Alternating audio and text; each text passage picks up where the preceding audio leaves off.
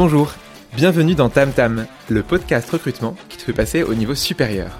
Je m'appelle Léo, je suis entrepreneur et cofondateur du bootcamp T-Shaped Recruiter et je serai ton guide à cette aventure. Je te fais uniquement deux promesses. Tu vas apprendre avec des épisodes concrets et activables, pas de blabla, pas de pipeau. Et ça, il y a des gens que tu n'as pas l'habitude d'entendre au quotidien.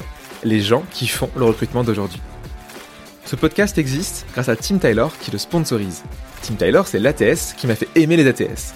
L'outil le plus complet pour recruter plus efficacement en ayant toujours en tête l'expérience candidat et l'expérience utilisateur. Merci à Tim Taylor de te permettre d'apprendre les invités de ce podcast et de t'offrir, à toi qui nous écoutes, un discount bien sympathique que tu trouveras en description. Mais bon, assez parlé, place à l'épisode du jour, c'est parti Bonjour à toi, Elodie, comment vas-tu? Salut Léo, je vais très bien et toi? Eh bien écoute, superbe, euh, je passe une excellente journée et euh, je suis ravi de la conclure avec un enregistrement de ce podcast avec toi. Donc on est aujourd'hui euh, sur Tam Tam et on est dans l'épisode numéro 2. Et ensemble, on va parler d'un sujet extrêmement intéressant, c'est le matching. comment est-ce qu'en fait on peut arriver à créer la bonne adéquation, le bon lien entre une entreprise et un candidat ou une candidate? Et t'es l'experte de ce domaine parce que du coup c'est ce que tu fais au quotidien et t'as un rôle un peu particulier que tu vas nous expliquer juste après. Mais pour ceux qui ne savent pas qui tu es, est-ce que tu pourrais en, allez, disons 30 secondes, une minute, nous dire, Elodie, qui tu es? Alors du coup pour me décrire rapidement, donc moi euh, j'ai 4 ans d'expérience en recrutement, j'ai fait euh, ces 4 ans euh, dans différents types de structures, des grands groupes, des PME, des startups et j'ai fait du recrutement sur tout type de postes, des techs, des des financiers, des sales euh, et de toute seniorité.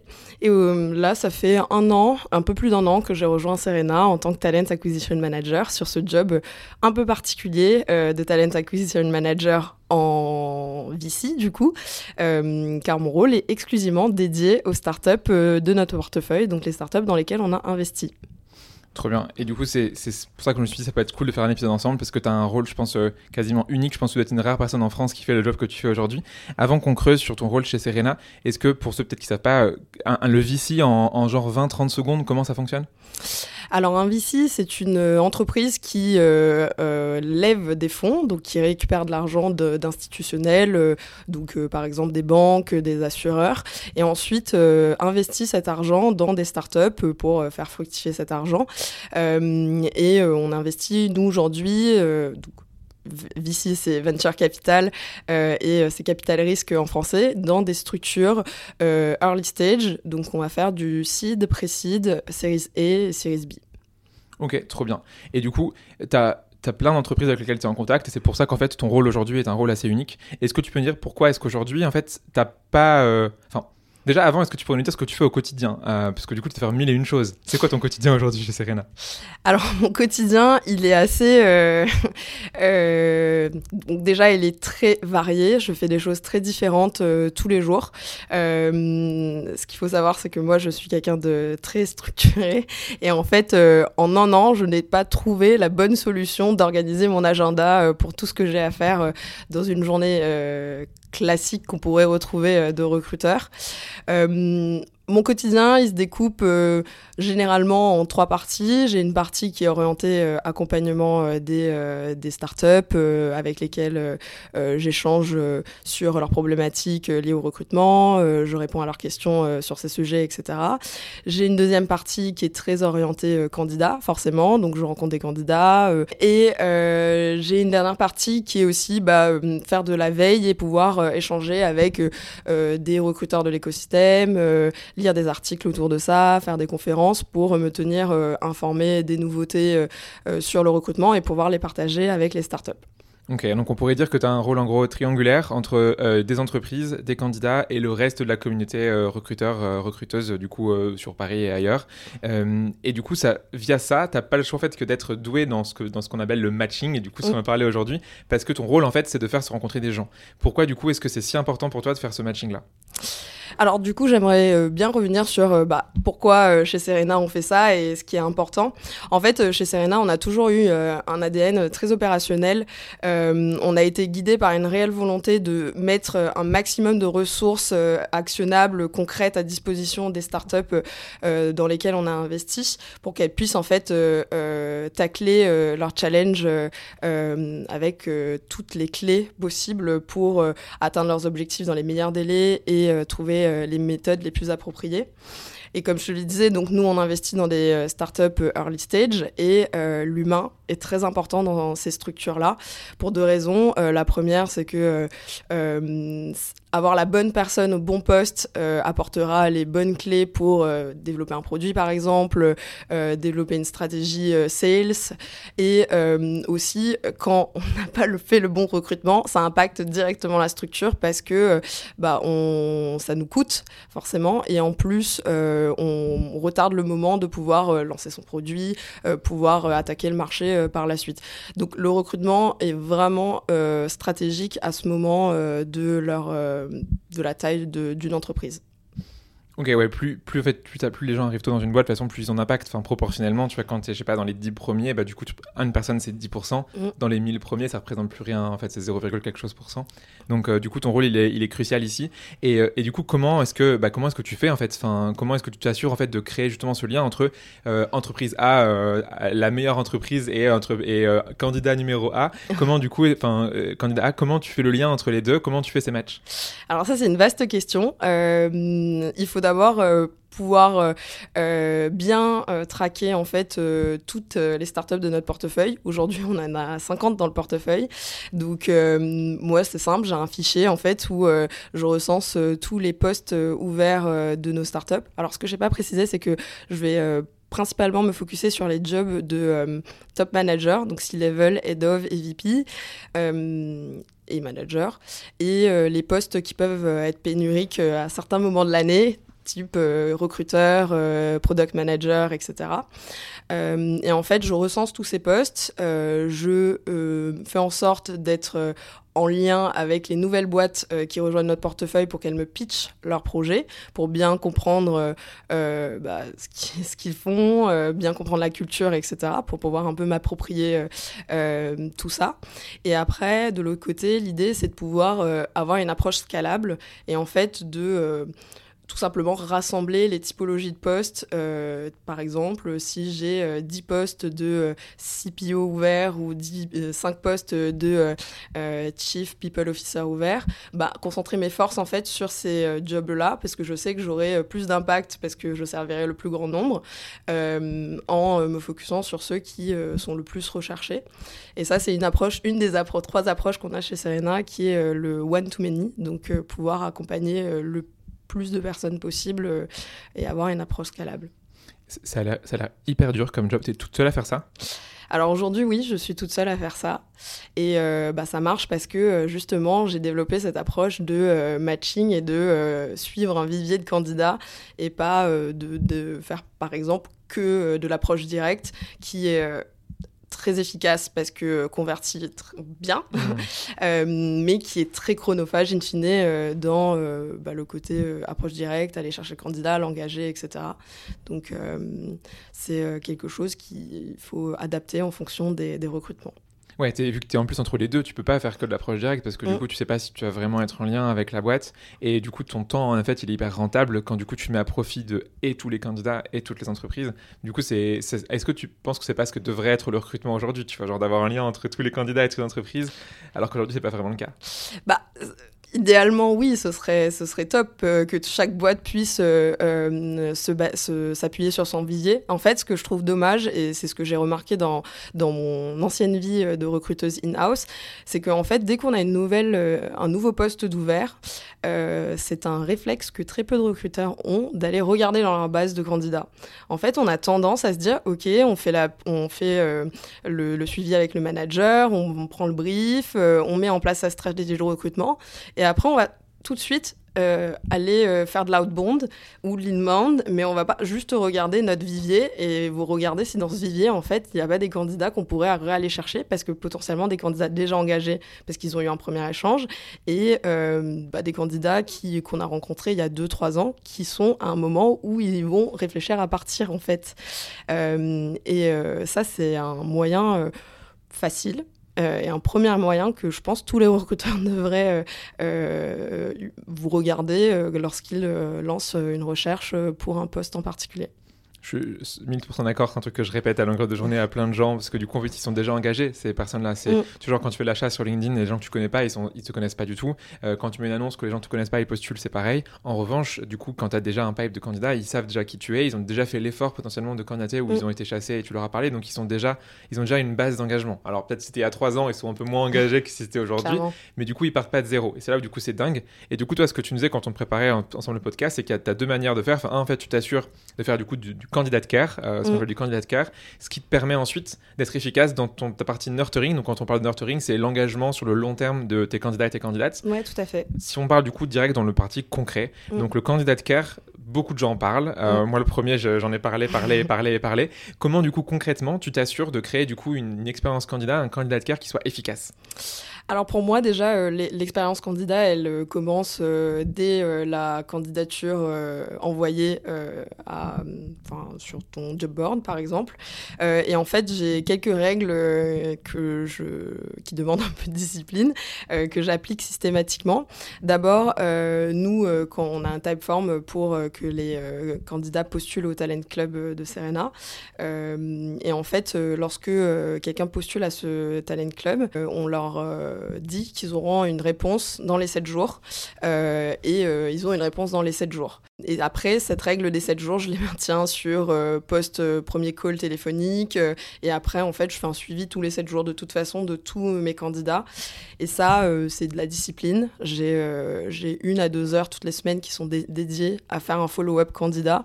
et en gros, c'est quelque chose auquel je déroge pas du tout. Mais en fait, même si j'ai rien à dire à mon candidat parce que euh, j'ai pas eu de retour ou parce que c'est les vacances, etc., je lui dirais bah désolé, j'ai pas de retour à ce stade. Euh, voilà euh, les premiers retours que j'ai eus. Pour les autres, je te reviendrai maximum dans 7 jours. Et en fait, ça me permet d'avoir la visibilité et de pouvoir rester en lien en continu parce que même ça, ça, ça te permet aussi d'avoir des d'être euh, de suivre en fait euh, le les processus autres que le candidat peut avoir en face et de pouvoir t'ajuster et t'adapter parce que ça aussi c'est important. On oublie souvent que les candidats ont autre chose à côté et qui peuvent euh, changer la donne. Autre chose que je fais c'est en fait, faire du, feedback concret au candidat sur sa recherche. en gros, lui donner de la visibilité sur le marché, lui expliquer euh, que pour euh, cette recherche, par exemple, euh, il faudrait qu'il ait cette compétence. Si je prends par exemple des profils qui viennent de grands groupes, bien souvent les startups sont assez frileuses de ce type de profil parce que peur qu'ils ne s'adaptent pas à une structure plus petite, qu'ils soient pas suffisamment hands-on par exemple.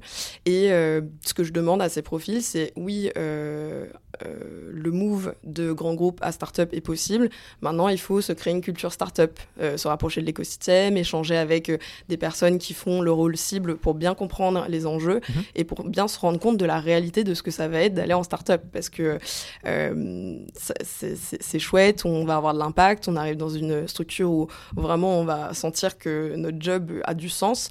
mais en fait, il y a plein d'autres choses que ça, ça, ça que ça induit, pardon. Et, euh, en gros, euh, bien souvent, ils ne s'en rendent pas compte. Et par exemple, ça, c'est un conseil que je leur donne.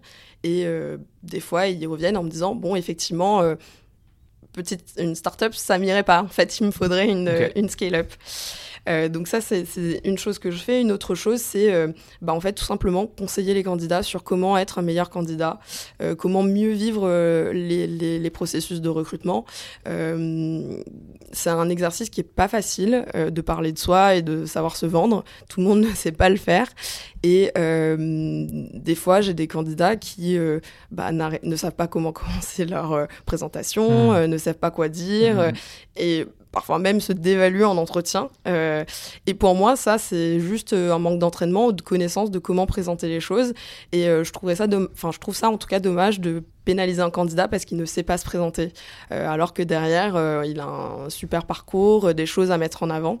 Donc je prends le temps aussi de leur expliquer que déjà, on, ne se dévalorise pas en entretien, parce que ça, ça met pas les choses en avant. Enfin, l'humain va bloquer sur ce qui est mal et forcément, ça, ça donne pas une bonne image.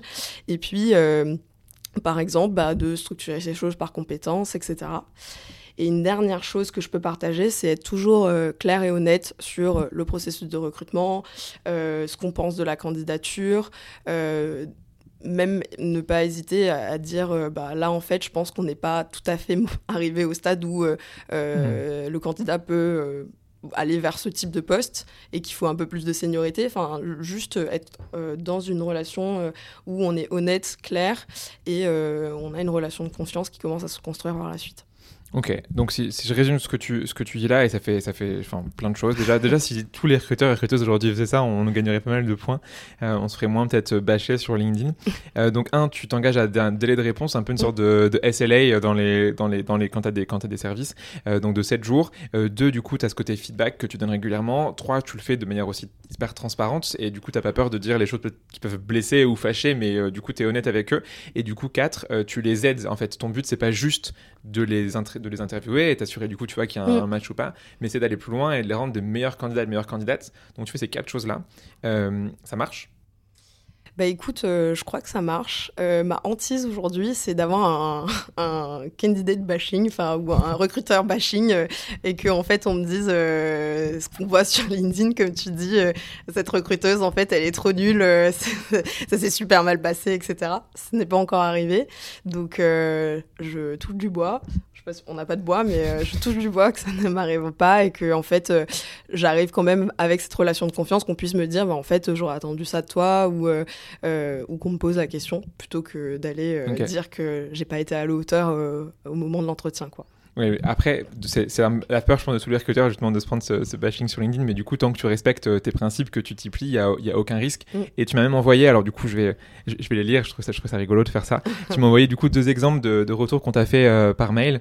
Donc, une personne, par exemple, qui te dit pour répondre à ta demande de feedback, parce que du coup tu demandes des feedbacks, ce qui est genre, trop bien, trop bien de faire. Voici mes quelques remarques. Très bonne prise de contact. Tu mets ton interlocuteur à l'aise. Très bonne réactivité et suivi post-échange. Très bonne connaissance et richesse de l'écosystème. Permet de revenir vers elle souvent pour son avis. Parce que genre trop bien du coup en gros mm. qu'on te, ils te prennent comme un, comme une experte en fait. Et du coup ils viennent te voir pour des conseils. Ce qui pourrait être encore mieux après ils te donnent même des pistes d'amélioration. Mm. Et une autre personne qui te dit posture friendly mais très professionnelle. Là du coup c'est la phrase que j'ai adorée. Un pré-recrutement sérieux, optimiste, mais tout aussi engageant et responsabilisant le contrat est des deux côtés, je t'aide comme candidat, mais tu joues le jeu. Ça, c'est dingue comme retour. En mm. gros, euh, c'est une sorte de gagnant-gagnant. Plus le candidat, la candidate est transparente et transparent, plus toi, tu vas les aider et tu vas trouver vraiment la bonne opportunité pour eux. Exactement. En fait, euh, euh, c'est assez drôle que, que, cette personne ait écrit ça comme ça parce que c'est vraiment ce que j'attends. En fait, pour moi, c'est une relation gagnante-gagnante. Et même si ça se fait pas maintenant, euh, dans deux ans, ça peut le faire. Et euh, j'ai vraiment, j'essaie d'aller euh, plus loin. Bien mhm. sûr, j'ai aussi le truc de vouloir closer un recrutement tout de suite. Ça, fait partie du métier. Mais en fait, ça, ça, marche aussi sur du plus long terme. Par exemple, tu vois, j'avais rencontré une candidate qui cherchait un poste de CFO en juin et en fait ça marchait pas, je trouvais rien et ça collait pas. Et en fait j'étais là bon bah ça marchera pas. Et six mois plus tard je fais un brief sur un poste de CFO et là je dis bah en fait ça colle, c'est ce qu'elle veut. Je la rappelle, ils ont vu que sa candidate et elle est allée dans cette start-up, tu vois. Et ça c'est un exemple de euh, comment en fait quand tu crées cette relation, après tu reviens six mois plus tard, ça marche et ça fait de belles euh, histoires finalement. C'est trop chouette. Et, et, du coup, tu as des retours comme ça, je pense que tu en as plein. Euh, bon, là, tu, m'en as, envoyé, tu m'en as envoyé deux, mais on aurait pu en trouver plein d'autres. Est-ce que du coup, tu as des exemples en plus pour les gens qui nous écoutent, bah, qui se disent Ok, je suis convaincu, euh, je vois que ça marche, euh, c'est pas si compliqué à faire. Est-ce que du coup, tu as, des conseils en plus à faire pour comment faire ce, ce CARE en entretien? Alors du coup, il y a un TED Talk que j'aime beaucoup de Céleste Idli, je sais pas enfin, si je prononce Ça bien sera son, en description. Son, son, son, nom de famille, qui explique comment bien mener un, un entretien. Et elle décrit six ou sept manières, choses à garder en tête pour mener un entretien.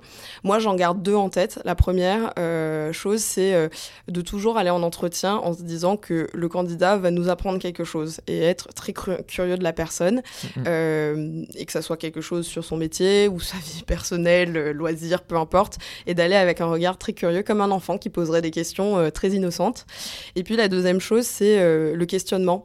J'ai été formée à la questiologie, on dirait la scientologie. Qu'est-ce que c'est la questiologie La questiologie, c'est l'art de poser des questions et c'est en fait poser des questions ouvertes, donc qui, quoi, comment, pourquoi. Et en gros, en posant des questions comme ça, euh, tu creuses et en fait, tu vas chercher le fond de ce que les gens te disent en surface. Et ça rend ton échange beaucoup plus euh, intéressant et tu, découvres des choses que les gens ne vont pas te dire en surface juste en te demandant pourquoi vous avez fait ce poste ou quelles étaient vos, missions, mais en continuant à creuser, ça rend l'entretien très intéressant. ce que je fais d'autre aussi, c'est en début d'entretien, je, j'explique le déroulé de l'entretien euh, pour donner de la, clarté. Et en fait, c'est quelque chose qui déstresse le candidat parce que euh, bah, il sait ce qui va arriver et que ça va pas lui tomber dessus comme ça. Et euh, souvent, je leur explique dès le début que je leur ferai du feedback à la fin. Donc, ils peuvent déjà se conditionner à ce qu'ils auront une réponse à la fin de l'entretien.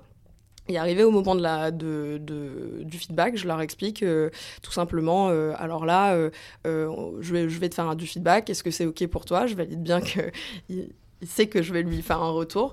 Et, euh, et du coup, euh, je lui fais le retour. Si je n'ai pas le temps de le faire, on replanifie un moment pour que je le fasse euh, en bonne et due forme.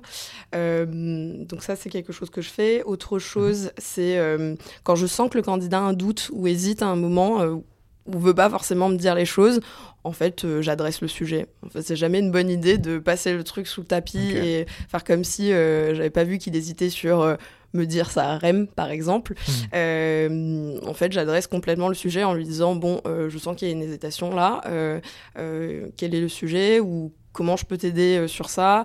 Quelle est la réflexion euh, que tu as à ce propos. Euh, et après on, réfléchit ensemble sur euh, sur sur ça.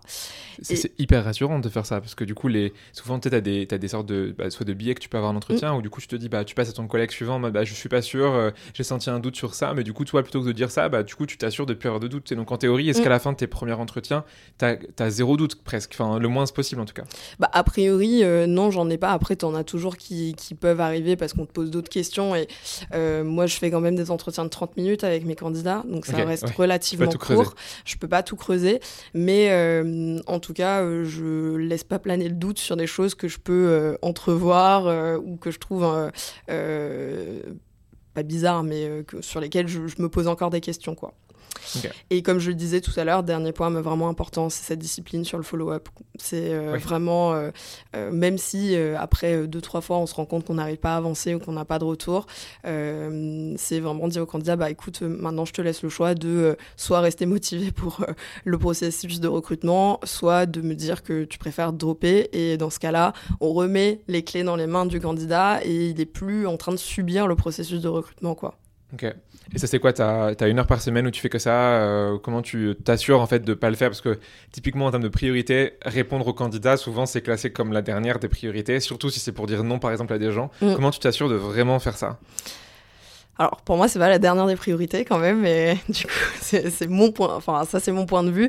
Euh, ce que je fais c'est que déjà euh, si t'as pas le temps, par exemple, dans la semaine et que tu vois une question d'un candidat qui arrive, euh, je sais pas, euh, le mardi et que t'es super occupé, moi, mhm. par exemple, j'ai mes plages le vendredi après-midi, je fais deux heures, euh, de 15h à 17h, où je réponds à mes candidats. Bon, en fait, ce mail, je vais le mettre en non-lu et il restera en non-lu tant que j'aurai pas répondu à cet email. Et, et vraiment, je fais cette discipline-là par rapport à ça. Et après, j'ai, en fait, je me fais des reportings, en fait, où je sors les candidats que j'ai rencontrés sur les 60 dernières derniers Hmm. mois. Euh, 60 derniers mois, 60 derniers jours. Ça fait beaucoup. Ah, ça fait beaucoup. Euh, et en fait, euh, je juste euh, je parcours la liste. Bon, j'ai de la chance, j'ai une très bonne mémoire pour ça, donc je, je, je me souviens rapidement de là où ils étaient, ce qu'ils ont fait et comment euh, euh, on a échangé la dernière, enfin sur quoi et comment on a échangé. Euh, mais en fait, euh, on a tous des notes, on a tous pris des notes, et franchement, en deux heures, c'est plié, ça se fait. Ok. Ouais, donc du coup, tu as, vraiment ce slot-là, ce créneau-là que tu te réserves toutes les Mm. semaines et tu t'assures de faire tout ça. Euh, et une fois du coup que tu as fait euh, bah, tout, tout ce que tu viens de dire, en fait, tu as la confiance de tes candidats et Mm. donc en fait, tu peux commencer à faire ce fameux nurturing. Donc du coup, à travers le temps, tu vas pouvoir garder un lien entre entreprise et candidat. Euh, comment tu fais ça? Enfin, tu sais, c'est le, le, la, la question qui, de tous les recruteurs et recruteuses, c'est le vivier. Qu'est-ce que je fais de mon vivier? Comment tu fais toi au quotidien pour l'entretenir, pour qu'il Mm. soit... C'est le cœur de, de ton quotidien, donc comment tu fais ça? Alors du coup, euh, ce vivier, euh, moi je le vois vraiment comme une base de prospects. Je pense qu'on a beaucoup de choses à apprendre des sales, en fait. Euh, et en fait, euh, ce que les sales font avec leur euh, base de prospects, c'est d'être, en enfin, faire en sorte que cette base de prospects pense à eux tout le temps euh, Mhm. et euh, qui soit le premier euh, truc qui vient à l'esprit euh, lorsque euh, euh, la personne euh, cherche une solution qui euh, est la leur. Donc moi, en gros, mon objectif, c'est que quand mon, mon candidat ou ma candidate va chercher un nouveau job, ils se disent ah, euh, j'ai euh, j'ai échangé avec Elodie il y a X temps, j'ai adoré cet échange et je sais que euh, potentiellement elle pourrait avoir des opportunités, donc pourquoi pas échanger avec elle et que je sois une des personnes qu'elle va contacter en premier, en en amont, en amont de sa recherche pour discuter. C'est un peu le numéro enregistré sur le téléphone, tu as leur, euh, leur famille, leur- leurs amis, leur maman, leur papa, et t'as pouf, ouais, les- tu vas avoir euh, Elodie, ah ouais, il faut que je cherche un job, je vais le contacter. Idéalement, oui, ce serait ça, quoi. Ok, Euh, et en fait, euh, ça, ça, ça marche pas mal. Euh, là, tu vois, j'ai un an de recul et euh, ça me revient pas mal où des candidats euh, m'écrivent assez spontanément. Mhm. J'ai pas encore euh, de data précise là-dessus, mais tu vois, euh, là, sur le dernier mois, j'ai au moins euh, 3, 4, 5 candidats qui me sont Mhm. revenus euh, spontanément. Euh, et je pense que du coup, euh, tu vois, au fil de l'eau, en fait, ce sera de plus en plus fréquent parce que c'est, c'est, comme je te dis, c'est, c'est une base de prospects. Donc, en fait, c'est quelque chose qui se fait sur du long terme euh, et qui te revient en en effet boule de neige dans le temps, quoi. ok. Est-ce que tu penses que ça, c'est... euh, Après, je pense que tu me diras comment tu fais vraiment concrètement ça, mais est-ce que tu penses que c'est applicable à tous les, les métiers de recruteurs Tu sais qu'aujourd'hui, on pourrait dire que tu as les recruteurs, recruteuses en, en ESN, euh, Mm. tu en as en, dans, dans- en, en entreprise finale, tu en as du coup qui font de la, du- de la chasse dans des cabinets, et tu pourrais même dire que tu as l'intérim derrière, tu vois aussi, tu as Mm. plein plein de... de- de- de- Est-ce que tu penses que ce que tu fais là, ça peut être transposable dans tous les types de jobs? Euh, je- Alors, je vais essayer de m'avancer parce que j'ai pas fait tous les jobs de recruteur Ouais. dans toutes les configurations que tu as décrites. Euh, euh, moi, je pense qu'à différents niveaux, oui, euh, tu, tu peux le faire. Enfin, par exemple, je pense qu'un recruteur en cabinet euh, de recrutement ou au cabinet de conseil, ça s'y Hmm. prête Là, c'est leur euh, boulot, ouais, clairement. complètement. Mm, mm. Euh, en in-house, je pense que ça s'y prête tout simplement parce que euh, bah, les postes se renouvellent Mhm, ou il y a de mhm. nouveaux postes similaires qui, qui, sont, euh, qui, sont, qui sont ouverts. Donc, non, je pense que c'est quelque chose qui peut vraiment bien fonctionner. C'est juste de la discipline et juste changer de prisme parce que quand on est formé en tant que recruteur, on est formé à aller chercher des nouveaux candidats. C'est moi, la première. Quand j'avais une fiche de poste, je me disais, ok, bah comment je vais aller trouver des nouveaux candidats Ouais. avant de euh, juste euh, bah, regarder euh, ce qui se passait déjà chez moi. Et, et puis il faut être outillé. Aujourd'hui, moi j'ai pas d'outils, mais j'arrive à le faire. Et je sais qu'il y a de très bons outils sur le marché euh, qui, euh, du coup, permettent de le faire euh, Mhm. et d'être mieux accompagné que je, je- je le suis. Et donc, je pense qu'il n'y a pas de- d'excuses, quoi. Ok, donc ouais, tout le monde, tout le monde pourrait le faire dans l'absolu. Et donc comment, euh, concrètement, comment tu mets ça en pratique? Là, tu dis, voilà, t'as ces gens que tu suis sur le long terme. Euh, c'est quoi ce que tu fais, euh, ce que tu mets en place de manière en one shot ou juste de Mm. manière continue pour faire ça, pour que ça marche? Alors, j'ai plusieurs choses que je peux partager. Mhm. Euh, la première, c'est euh, j'ai lancé une newsletter. Euh, Félicitations. Donc là, euh, ouais, c'est une petite newsletter. En gros, on a aujourd'hui un peu moins de 600 euh, personnes qu'on a rencontrées sur les une, deux dernières années. Les 600, c'est tous les gens du coup que tu as, eu un, au moins un premier échange avec eux Mm. et du coup tu les gardes ceux-là et donc c'est du coup c'est des gens qui te connaissent vraiment. Enfin, ils Mm. se souviennent d'avoir échangé avec toi ou avec les, la personne qui je sais pas qui était là avant et qui fait le même job que toi. C'est ça. Mais du coup, c'est des gens qui ont vraiment un lien fort avec Serena. Oui. Ok. Bon, enfin, euh, am- amis bien Enfin, sûr l'année, parce qu'avec Ouais. moi, euh, je suis arrivée il y a un an, Bien mais sûr. effectivement, euh, ils ont, ils ont eu un- au moins un échange euh, avec un membre de l'équipe de Serena, oui. Ok. Et en fait, l'objectif de cette newsletter, euh, c'est euh, de euh, rester top of mind euh, de ces candidats. On l'envoie tous les trimestres. Et en fait, on tient au courant de l'actualité de Serena. On met en avant des jobs qui sont pas forcément postés sur les, les, Mhm. les job boards de nos startups et qui sont un peu Caché. cachés. Euh, et en fait, on partage aussi du contenu parce qu'on on a pas mal de contenu sur le recrutement Mhm. et autres sujets pour euh, un peu les alimenter et euh, partager un peu de, de la valeur euh, euh, qu'on apporte nous en tant que operating team. Ouais. Euh, et euh, ensuite, euh, j'ai une autre technique euh, qui est d'ajouter tous mes candidats sur euh, un projet LinkedIn recruteur. Ok. Enfin, ça fait un peu euh, la stalkeuse, mais du coup, ça me permet d'avoir des notifications quand ces personnes sont de nouveau à la recherche. Mhm. Et mine de rien, euh, ça, ça, ça permet d'être le premier, en fait, à dire, bon, en fait, euh, la personne, elle est à la recherche. Je lui envoie un message euh, en lui disant, bon, bah, euh, je vois que tu es à la recherche, on a discuté il y a X temps, euh, qu'est-ce que tu dis de, de se reparler Mhm. Euh, Ça, ça prend deux minutes. En fait, c'est au moment où tu t'ajoutes le candidat sur ton réseau, tu l'ajoutes aussi dans ton dossier, euh, je sais pas, prospect, candidat à rappeler Ouais. sur LinkedIn Recruteur, et tu as cette notif qui est assez utile finalement. Ok. Et puis, euh, bah, j'hésite pas à déjeuner et à prendre des cafés avec mes candidats. Donc ton dernier outil, c'est l'humain, quoi. Exactement. Euh, euh, et on a quelqu'un dans l'équipe, c'est Bertrand, qui chez Talend, lui, il se, en tant que PDG, en fait, il, Mhm. il se gardait de déjeuner ou prendre un café avec une nouvelle personne deux fois par semaine. Ok. Et en fait, ça se fait du réseau. Et euh, en fait, c'est une très bonne pratique. Bien sûr. Et, et dans, même en- à l'intérieur de sa boîte, mais aussi entre différentes boîtes, tu as Mm. des boîtes, typiquement, euh, quand je travaillais chez L'Oréal, c'était un rituel. Enfin, la culture L'Oréal, c'est tous les midis, tu dois déjeuner avec des gens qui sont des gens que tu connais pas et pour te créer un réseau. Après, Donc, voilà, euh, on, on aime ou pas faire autant de déjeuners avec des inconnus, ça, ça dépend des personnalités. Ok, donc du coup, en vrai, tu, tu mixes ça et on, on pourrait dire que c'est un peu d'inbound Mm. avec justement la newsletter où les gens vont venir te contacter suite à réception. Bah ouais, je suis intéressé. De l'outbound, où du coup, tu vas aller voir les, les gens du coup sur LinkedIn, tu fais ton, ton suivi. Et du coup, la, part- la touche humaine où tu vas rajouter bah, des cafés, des déj, ce que tu veux. Et donc, du coup, tout ça, en fait, ça permet de soit euh, mettre au courant les gens des choses, soit toi aller voir particulièrement des gens que Mm. tu veux avoir. Euh, ça fait beaucoup de choses. Mm. Euh, admettons, quelqu'un qui nous écoute et qui se dit vraiment, je suis convaincu, je veux mettre en place du, euh, du nurturing. Tu aurais quoi comme conseil pour commencer de zéro? Quelqu'un qui n'a rien de rien de rien? Alors, quelqu'un qui n'a rien de rien, euh, bah, j'étais comme ça il y a un an, Hmm. euh, pour tout te dire. Euh, et en fait, moi, je pense que déjà, euh, il faudrait euh, euh, définir ses objectifs et se dire, euh, je serai content si quoi. Euh, tout simplement parce que c'est un- c'est quelque chose de plutôt long-termiste. Euh, et en fait, si on se définit pas des objectifs, mine de rien, en fait, quand on est dans l'opérationnel, on se dit, mais en fait, pourquoi je fais ça? Euh, J'ai pas de retour tout de suite. Enfin, il m'est arrivé d'envoyer des newsletters où, en fait, on me contactait pas après. Et euh, en fait, tu te dis, bon, t'as quand même passé une demi-journée à l'écrire, à la structurer, et puis l'envoyer, et en fait, il se passe rien.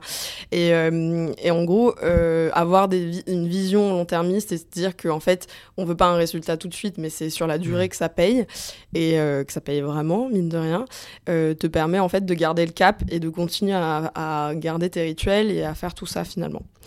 Euh, et pour juste revenir sur ce que je disais avant avec les déjeuners, cafés, etc. Mhm. euh, L'autre truc très cool, c'est qu'en fait, les candidats me cooptent d'autres candidats, en fait. Donc, euh, non seulement en, en travaillant sur ton vivier, euh, bah, ces gens te reviennent, mais en plus, ils te cooptent d'autres gens parce qu'ils ont eu une bonne expérience et te- ça te fait encore plus de candidats. Donc, euh, ça, c'est assez chouette aussi.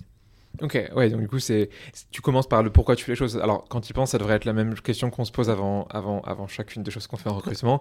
Euh, dans, le- dans le premier épisode de Tam Tam, on parlait justement de quoi, quoi faire pour trouver un outil. C'est Mm. quoi les questions avant de choisir un outil euh, pour faire de la chasse ou autre? Et souvent, on oublie, en fait, on, on se précipite, on fonce dans le tas avant de dire à quoi ça va me servir de faire ça? Donc, toi, ton conseil, c'est la même chose. Mm. À quoi, du coup, ça va te, faire- ça va te servir de, de, de- de commencer justement par ce, par ce côté euh, zéro? Euh, merci, du coup, pour cette réponse. On arrive, du coup, aux trois questions finales qu'on pose à chaque personne qui passe par le podcast Tam Tam. Euh, la première question que je vais te poser, si tu ne devais poser, donner qu'un seul conseil à quelqu'un qui recrute aujourd'hui, ce serait quoi? Ton unique conseil? Mon unique conseil, ce serait de sortir de l'opérationnel. On a, on a quand même en tant que recruteur un métier très opérationnel euh, et on peut vite être happé par euh, l'opérationnel et ça, c'est quelque chose que aujourd'hui j'apprends beaucoup chez Serena. C'est juste de, de s'arrêter, se dire ok je suis sous l'eau j'ai beaucoup d'opérationnel j'ai beaucoup de choses à faire mais euh, en fait prendre juste une heure prendre du recul se dire pourquoi je fais ça euh, qu'est-ce que je priorise et euh, comment bah, je vais atteindre mes mmh. objectifs et en, gros tu restructures tout, ton, ton, ton, opérationnel derrière et tu arrives à atteindre tes objectifs sans aucun problème donc juste prendre ce temps parce que je sais que c'est compliqué. On est tous très vite euh, dans mmh, mmh, mmh. l'opérationnel euh, et sortir la tête de l'eau, tout simplement. Ok hyper intéressant, je pense, comme conseil. Et malheureusement, on le fait pas assez, comme mm. tu le dis, euh, quand tu as vraiment beaucoup, beaucoup de boulot. Et si tu es dans une boîte où tu as moins de boulot, tu as le temps de le faire. Mais euh, le gros des recruteurs et des recruteurs aujourd'hui sont juste mm. débordés. Et donc, c'est compliqué. Deuxième euh, question, admettons demain, je te le souhaite pas, mais tu échoues sur une île déserte. Je te donne deux choses. Je te donne un tam-tam et je te donne le contenu de ton choix. Ça peut être un podcast, un article, un livre, vraiment tout ce que tu veux, même une personne, un, un objet, peu importe. Qu'est-ce que tu prends avec toi en plus du tam-tam sur une île déserte? Alors, moi, ce que je prends, ce serait le livre de Erin Meyer qui s'appelle The Culture Map. Euh, j'adore ce livre parce qu'en en fait, elle ouvre euh, les perspectives sur les différentes cultures. Alors, c'est surtout un livre de management euh, parce qu'ils expliquent comment manager différentes choses chez les employés et en mm. fait, en tant que manager, comment dealer avec les différentes attentes. Et je trouve qu'en fait, ça s'applique aussi au recrutement puisque finalement, quand on recrute dans un, dans, avec différentes cultures, qu'on veut recruter World en fait, on peut pas faire un entretien de la même manière avec un Français qu'on en ferait un avec euh, euh, un Américain ou euh, quelqu'un qui est allemand. Enfin, vraiment pour le mm. coup. Et moi, ça m'a pas mal ouvert les yeux là-dessus, parce que du coup, on a des prismes différents et j'attaque pas les entretiens de la même manière du coup. Donc Ouais, je pense que je prendrai ce livre parce que à chaque fois j'ai un nouveau truc qui me vient en me disant ah la prochaine fois je testerai ça quoi. Ok. The Culture Map de Erin Meyer. On mettra, euh, on mettra évidemment le lien en, description. C'est là où il, où il, parle notamment elle parle de tout ce qui est euh, la théorie des pitch et coconut où euh, tu as des gens qui sont plus ou moins accessibles de l'extérieur, mais après tu, tu, mets du temps avant de gratter jusqu'à leur désir jusqu'au jusqu'au bout, jusqu'à ce qu'ils veulent vraiment et inversement. Mm. très bien. dernière question. c'est la question balance ton tam tam. tu le sais, le but est de mettre en avant des personnes qui font du recrutement, qui le font bien, qui font les choses différemment et qui méritent d'être encore plus entendus que ce qu'ils le sont aujourd'hui. Est-ce que tu aurais une personne à me recommander qui devrait prendre ta place euh, pour un prochain épisode derrière ces micros. Oui, euh, alors moi j'aimerais bien euh, entendre Clémence Pérussel, qui est HR manager chez Joy, tout simplement parce qu'elle a un parcours atypique ou différent ou comme on veut. Mais en tout cas, euh, elle euh, elle n'a pas commencé en recrutement, pas en ressources humaines à la base, et euh, elle est aujourd'hui recruteuse et HR manager. Et en fait, elle a une vision du recrutement complètement différente de ce que toi, moi, on peut avoir parce qu'on a commencé dans ça. je pense qu'elle a plein de choses à, à partager de différents okay. pratique. Bah écoute, coucou Clémence, si tu nous écoutes, et euh, du coup je t'enverrai évidemment un message dans, euh, dans, dans, dans, les jours qui viennent, quand tu peut-être que tu entendras le message avant que tu entendras ce, ce petit mot. Euh, merci du coup Elodie d'avoir mentionné Clémence. Merci du coup d'avoir été là pour cet épisode. on a on a passé un peu plus d'une demi-heure ensemble, et je te remercie grandement parce que je pense que les conseils que tu donnes sont extrêmement activables et concrets pour les gens qui font du recrutement aujourd'hui. Je te souhaite du coup de passer une, une excellente fin de journée. Et peut-être avant qu'on se quitte, est-ce que tu as un dernier mot à rajouter ou est-ce que du du coup, on se laisse sur les, belles paroles de la mention de Clémence. Bah écoutez, euh, pour ceux qui cherchent un job, contactez-moi, c'est Elodie Charles et euh, je serai ravie d'échanger avec vous euh, ou même prendre un café ou déjeuner. N'hésitez pas, je suis très accessible. eh ben merci, du coup on peut te contacter si on, recherche un job. Je connais des gens en ce moment qui cherchent des jobs, je vais te, les, je vais t'envoyer des, des, messages. Merci à toi d'être venu, je te souhaite de passer une excellente journée et merci d'être là sur Tam Tam. Merci Léo. De rien. Et c'est déjà la fin. Merci d'avoir écouté jusqu'au bout. Si tu es encore là, c'est que ce podcast t'a apporté de la valeur. Si tu veux aider encore plus de recruteurs et de recruteuses à apprendre via ce podcast, tu peux faire trois choses.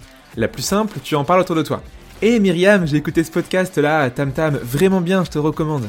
Numéro 2, tu peux aller noter 5 étoiles sur Spotify ou Apple Podcast avec un gentil commentaire en prime. Ça me fera chaud au cœur.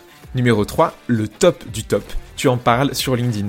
Imagine la joie de l'invité du jour en découvrant que ce qu'il ou elle a dit a été apprécié par quelqu'un d'autre. Du love gratuit quoi. Bon, tu sais du coup ce qu'il te reste à faire. Je te dis à très vite pour un nouvel épisode de Tam Tam.